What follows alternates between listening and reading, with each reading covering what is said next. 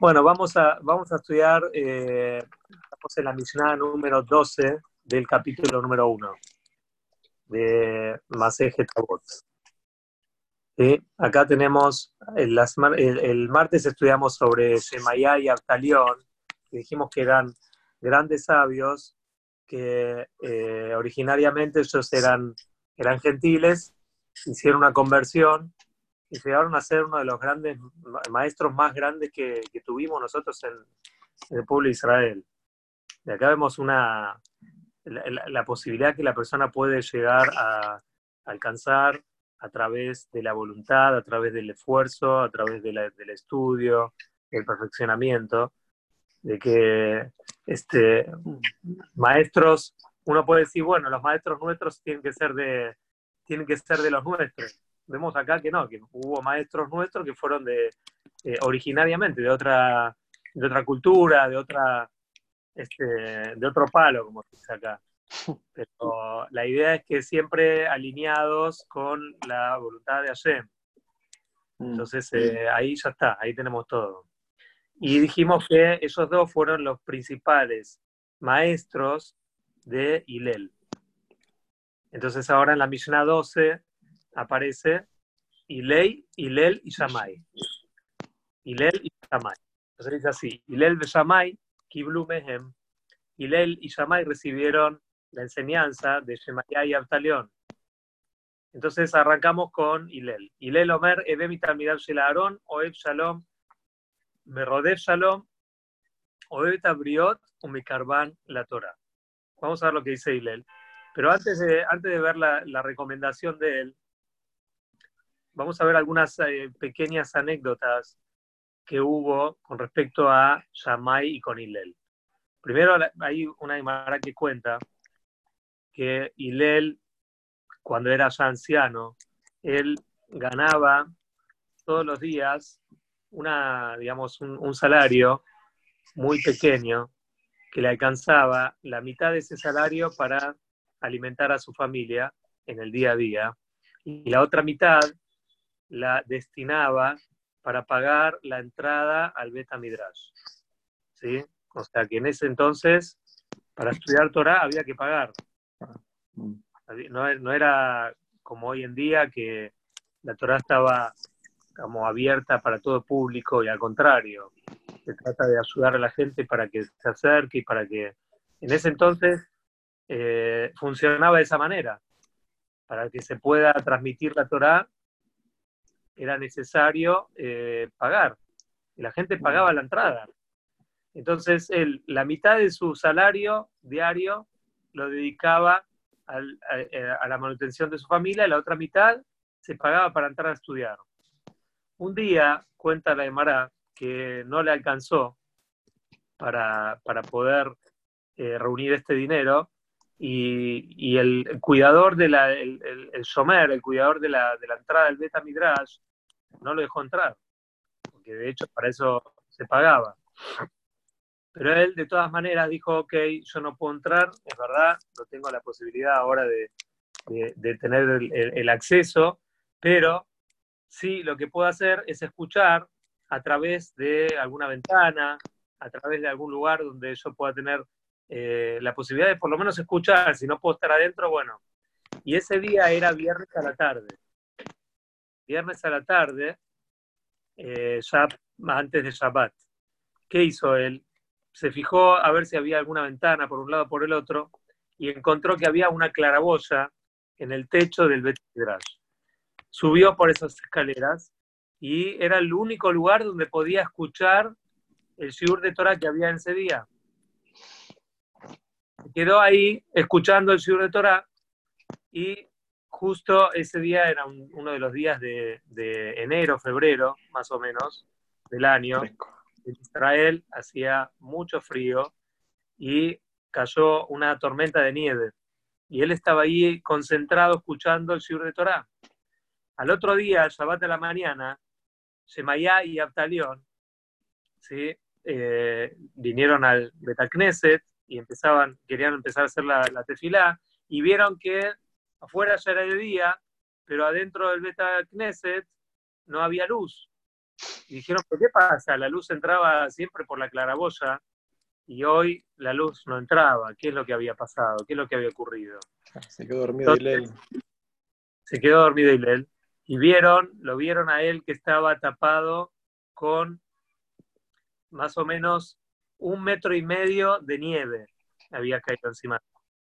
Obviamente estaba en una situación peligrosa y lo sacaron rápidamente, lo bañaron con agua caliente, lo taparon con frazadas, le encendieron una, eh, ¿cómo se dice? Una, una, una, antorcha, una fogata para que pueda calentarse y templar un poquito el cuerpo hasta que de a poquito eh, recuperó su, eh, su salud.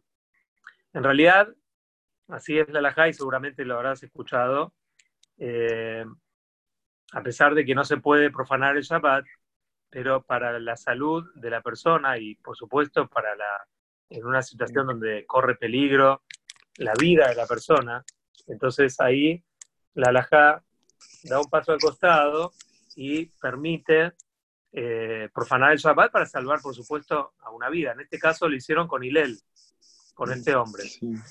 cuenta esto para enseñarnos un poquito la entrega que tenía Hilel eh, para, para, para, poder aprender Torah de sus maestros Shemayá y Abtalión. ¿Sí? Y eh, por otro lado, es como que Hilel un poco nos compromete a, al estudio. ¿Por qué? Porque uno dice, escúchame, estoy cansado, hace mucho frío, eh, ya, soy grande. Bueno, Hilel era una persona anciana, una persona pobre, una persona que estaba pasando un frío extremo. O sea, no tenía todas las excusas como para decir no voy a estudiar. Sin embargo, él dijo, no, yo sé lo que es el estudio de Torah y yo sé que para mí es importante que cada día de mi vida eh, eh, esté nutrido. Así como tenemos que comer todos los días, también la, la, nuestra alma también tiene que alimentarse. Y la manera de alimentarse es estudiar un poquito de Torah todos los días. Entonces él, si bien no pudo pagar el acceso y la entrada, pero eh, lo pudo hacer, gracias, lo pudo hacer de esta manera eh, y eso nos compromete a todos a esforzarnos para poder tener el acceso a, y, tener una constancia de estudio. Quiere decir que Ilel acá nos enseñó una, una, gran lección de la entrega bajo cualquier circunstancia. Después hay otra historia que también nos demuestra, todo esto es como una, ahora vas a ver que en realidad todo esto es como una, un prólogo, como una introducción, ¿sí? Eh, para entender la enseñanza de Hillel, que todo lo que estamos destacando en Hillel como característica de su forma de ser es una introducción para entender justamente porque él dio el consejo que él dio, que está relacionado con el shalom, con la paz. ¿Sí? Y esto también es importante saber porque a veces uno da consejos a los demás, pero uno no da el ejemplo con el consejo, con nuestras acciones mismas. Por ejemplo, alguien le dice, che, mirá, estás muy gordo, tenés que adelgazar, tenés que hacer ejercicio. Y el otro le dice, ¿y por casa cómo andamos? ¿Que acaso vos haces ejercicio? ¿Acaso vos te cuidás la salud? ¿Acaso te cuidas de no comer eh, más de lo que realmente tenés que comer? Entonces, acá justamente él nos enseña que todo lo que él enseñaba y transmitía a los demás, el que primero lo cumplía era él. Y para poder sentirnos capacitados para transmitir a los demás, tenemos que dar nosotros el ejemplo. Entonces, por eso, eh, una de, los, de, los, eh, de las historias que cuentan sobre Hilel es que había dos personas que apostaron, hicieron una apuesta y dijeron a que, a que ponemos nervioso a Hilel. Entonces los dos discutían, dijeron, el que lo pone nervioso a Hilel eh, gana 400 monedas. Suponete, nosotros dos hacemos una apuesta, si yo lo hago poner nervioso a Hilel, vos me das 400 monedas a mí. Y si vos lo puedes poner nervioso a Hilel, yo te, te pago a vos 400 monedas. Entonces dijeron, ok, bárbaro, ese día qué día era? Era viernes a la tarde. Normalmente viernes a la tarde, en cualquier casa judía eh, eh, observante de Shabbat, es un momento donde hay bastante tensión, bastante eh, este, trabajo, preparativos, digamos, es, la, es el momento previo a que todo tiene que estar perfecto, que todo tiene que estar preparado, porque después en Shabbat ya no puedes cocinar, no puedes calentar agua, no puedes ni encender ni apagar luces, o sea, tenés que acondicionar toda la casa como para que el Shabbat no necesites en absoluto nada. Entonces imaginemos las corridas que había en la casa de Hilel en ese momento. Sin embargo, eh, le tocaron la puerta y Hilel justo estaba saliendo de bañarse, se, envolvió, se, cubrió el cuerpo, se secó y eh, este hombre tocando la puerta, tocando la puerta, ¿acaso está Hilel? ¿Acaso está Hilel? Entonces eh, se envolvió todo, salió, le dijo, sí, querido, por favor, vení, pasá pasar a casa, ¿qué necesitas? ¿Tomar un cafecito? ¿Querés un expreso? ¿Querés que, qué te sirvo? Entonces el hombre ya dijo, mm, me parece que voy a perder los 400 pesos, dice. Entonces le dice, decime, tengo una pregunta, una pregunta muy importante, que la verdad que quiero hacértela ahora, a pesar de que sé que es un momento difícil, pero como es tan importante, entiendo que vos me vas a dedicar tiempo. Entonces, él pensando que lo iba a poner nervioso, ¿no? Entonces le dice, hijo mío, decime, por favor, pregúntame qué pregunta tenés. Le dice, mira, mi pregunta tan importante es por qué la cabeza de los babilonios son redondas. Bueno, y él dijo, no, le, le, dijo, muy buena pregunta me estás preguntando, muy interesante tu pregunta. Vos tenés que saber que los babilonios tienen parteras que no son tan expertas en cuidar cómo sacar al bebé del vientre de la mamá. Cuando ellas lo sacan del vientre, en el momento del parto, a veces manipulan un poco el cráneo, la cabecita del bebé, y como sabemos que el bebé tiene ciertos lugares muy este, blanditos y delicados, a veces lo que generan las parteras manipulando al bebé es eh, hacer ese tipo de, eh, de que la cabeza se, se deforme, entonces, como todas las parteras de los babilonios no son expertas en este aspecto y las personas después cuando van creciendo tienen esa deformación en la cabeza. Así le contestó Hilel. Este hombre le dijo, bueno, pero tengo otra pregunta. Le dice, no hay ningún problema, tengo todo el tiempo que quieras. Le dice, decime una cosa, ¿por qué los ojos de los asiáticos son eh, achinado. Nosotros llamamos achinado porque nosotros llamamos, exacto, pero en esa época no se llamaba achinados, pero eran alargados. Entonces le dice Hilel, excelente pregunta, la verdad, estoy disfrutando mucho de tus cuestionamientos. Y te explico que porque ellos viven entre, eh, este, ¿cómo se dice?, dunas y lugares eh, con mucha arena, y con mucho viento, el cuerpo va haciendo una microevolución y con el tiempo se van adaptando sus ojos a las necesidades del clima y del ambiente donde ellos viven. Necesitan tener los ojos achinados para que esos granos de arena no le penetren los ojos y que no los, eh, no los molesten.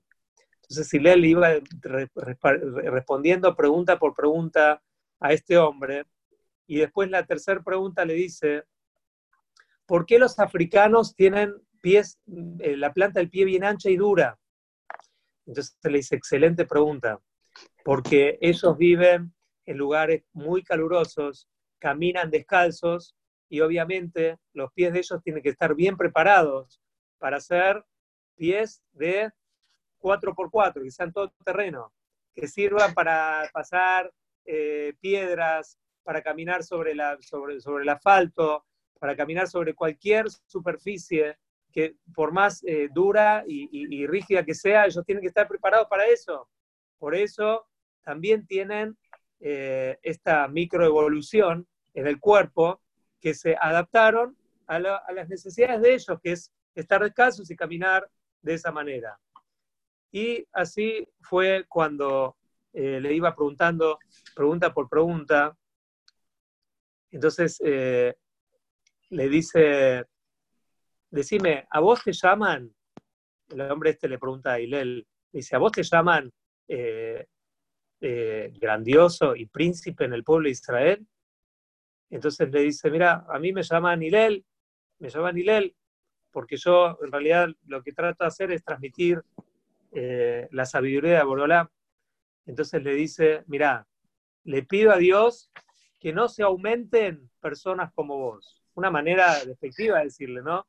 Le dice, pero ¿por qué? Si yo fui tan amable con vos y te expliqué todas las preguntas que me hiciste. Le dice, porque por tu culpa perdí 400 monedas. Ojalá que no se aumenten personas como vos. ¿Sí? Entonces, eh, este hombre perdió las monedas, pero no hizo perder la paciencia que tenía Hillel. Y esto es un poco a modo de introducción, como dijimos, de la enseñanza de lo que dice acá esta Mishnah. Porque la Mishnah, como leímos antes, dice, tenés que procurar, él dijo esto, tenés que procurar toda tu vida de ser discípulo y alumno de Aarón. ¿Quién es Aarón? El hermano de Moshe, imagino, Muy bien, al hermano de Moshe. ¿Qué característica principal tenía Aarón? Dice Hilel, Oheb Shalom, Berrodef Shalom, Oheb Tabriot, Umekarban la Torah. Ama la paz, persigue la paz, ama a las criaturas, a todas las criaturas del mundo, y los acercan, o sea, gracias a este amor, los acerca a la sabiduría de Borolam, que es la Torah. O sea, Aarón tenía como lema de vida y como objetivo de vida generar paz entre las personas. ¿Está bien? Y él tenía una técnica muy interesante. Si él conocía dos personas que estaban en conflicto y que estaban separados, ¿qué hacía? Iba una y le decía, escuchame, vos estás peleado con fulano, estás, sí, porque me hizo esto, porque me hizo el otro. No sabes, yo lo escuché, pasé cerca de él otro día, escuché que estaba hablando con una persona que estaba totalmente arrepentido de lo que te hizo y que ojalá que vos lo perdones y que lo, único que él desea es estar bien con vos. Y así le decía a uno y después iba al otro y le decía exactamente lo mismo. Cuando estas dos personas se encontraban en la calle, lo único que les quedaba que era hacer las paces. Se abrazaban y decían perdón, perdón, porque cada uno pensaba que el otro quería hacer shalom con uno, entonces uno estaba también dispuesto a hacer shalom con el otro. es así, porque nosotros los seres humanos, ¿qué somos? Somos como, una, como, un reflejo de la actitud que tiene el otro. Así es el mm. rey Salomón. Kamaima panim la panim, ken leva adam la adam. Así como una persona se mira en un espejo o en el agua, anteriormente no existía el espejo, entonces para verse y peinarse un poquito y asearse y verse a ver si estaba uno prolijo, la manera de mirarse en el espejo era en, un, eh, en un lago, como si fuese un espejo. Entonces, el rey Salomón dice, así como cuando uno se refleja su rostro, en la, eh, eh, su cara en el agua, de la misma manera se refleja el sentimiento de uno en el corazón del otro. Entonces, lo que yo siento por vos es un reflejo de lo que vos sentís por mí. ¿Sí? Entonces, cuando una persona ve que el otro está con mucho rencor, con muchas ganas de vengarse, con mucho odio, eso yo lo siento en el corazón. Entonces, ¿yo qué voy me va a generar a mí mi corazón a mí? Exactamente lo mismo hacia vos. Y exactamente lo mismo si yo digo, no, espera, yo no quiero tener ese rencor hacia vos, yo quiero quedarte, quiero acercarme, quiero hacer shalom, quiero hacer paz con vos, automáticamente estoy sembrando en tu corazón ese sentimiento hacia mí. Quiere decir que nosotros tenemos la, posibilidad y el poder de generar la paz en nosotros y en el otro también. Porque lo que yo sienta en el corazón para vos, voy a hacer que en tu corazón también lo sientas hacia mí.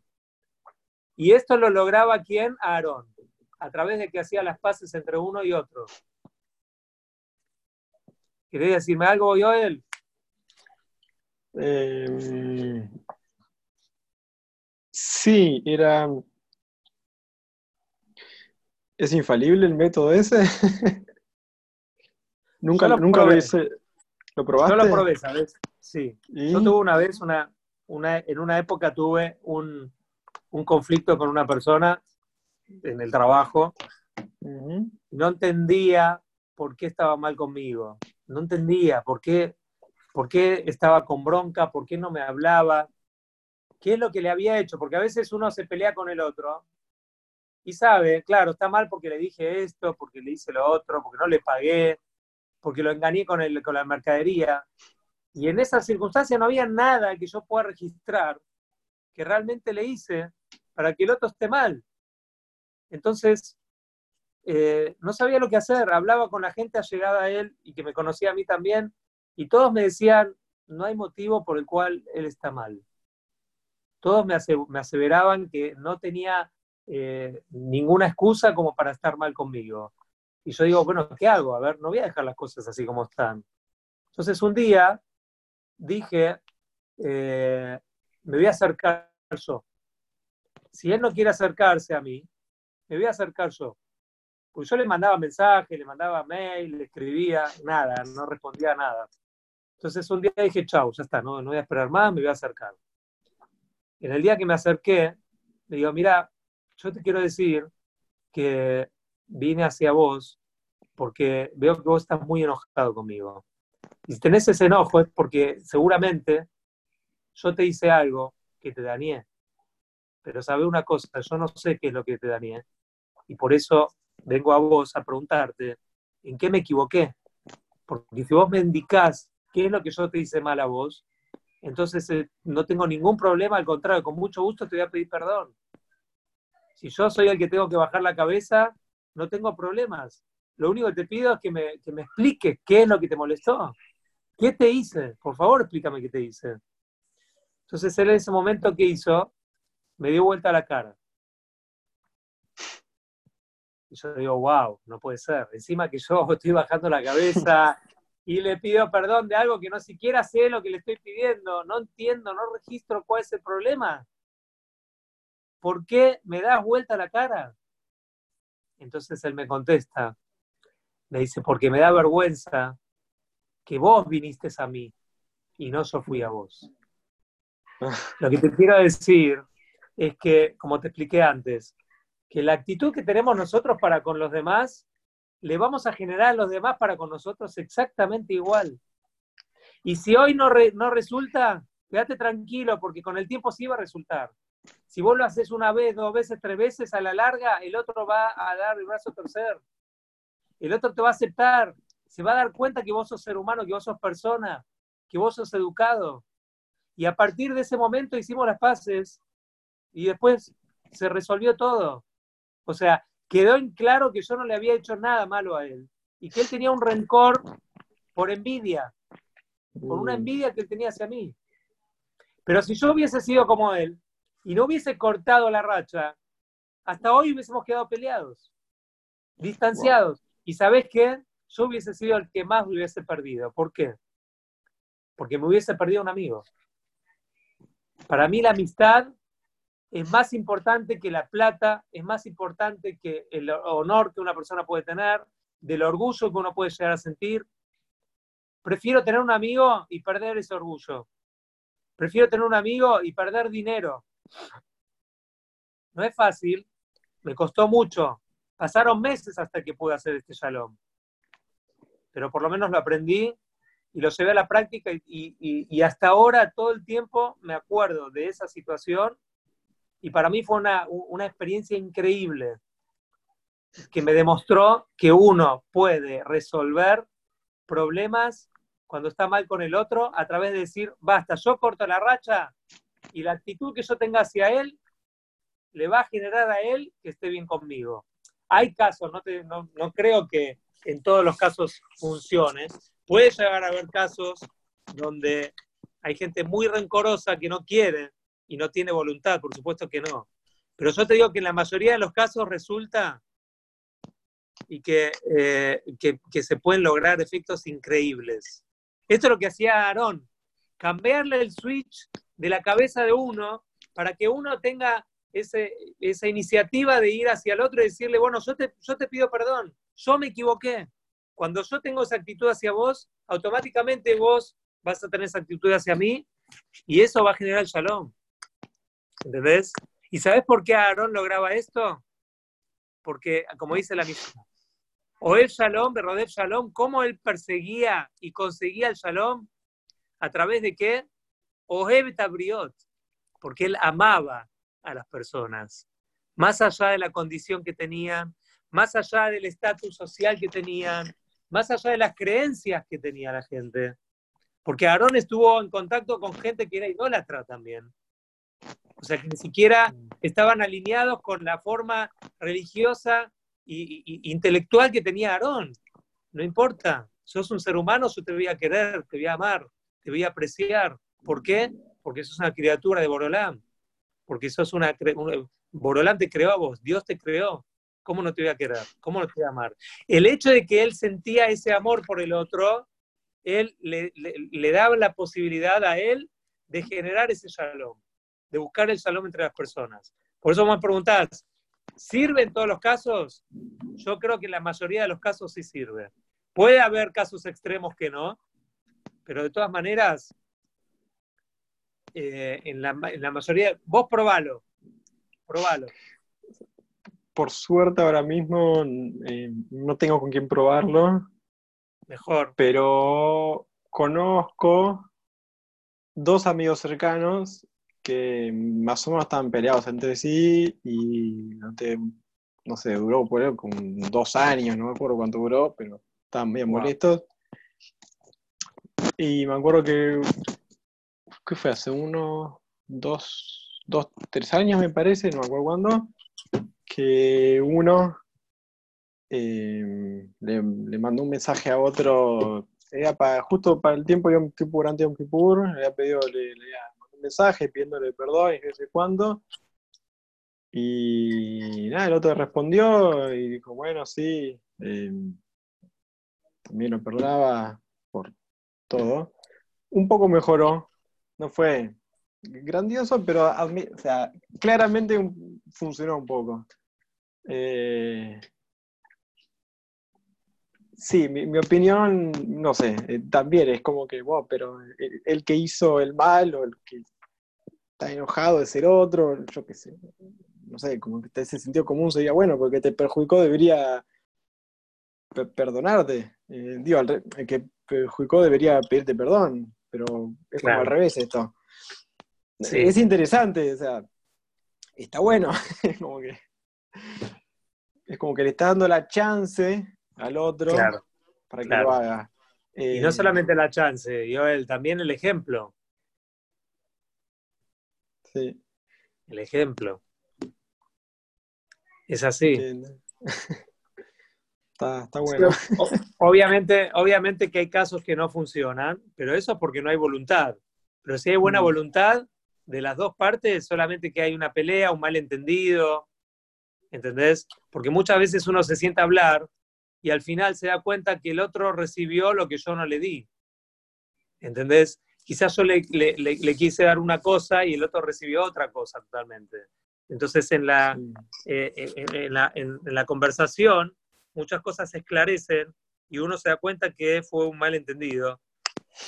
Y cuando se da cuenta que fue un malentendido, automáticamente ya uno se saca el rencor del corazón, porque uno dice, ah, entonces no es que no me valora él, no es que no me quiere, no es que no me aprecia, es que yo lo entendí mal, pensé que me dijo esto, y cómo me dijo esto, no, ahora me di cuenta que en realidad no quiso decir eso.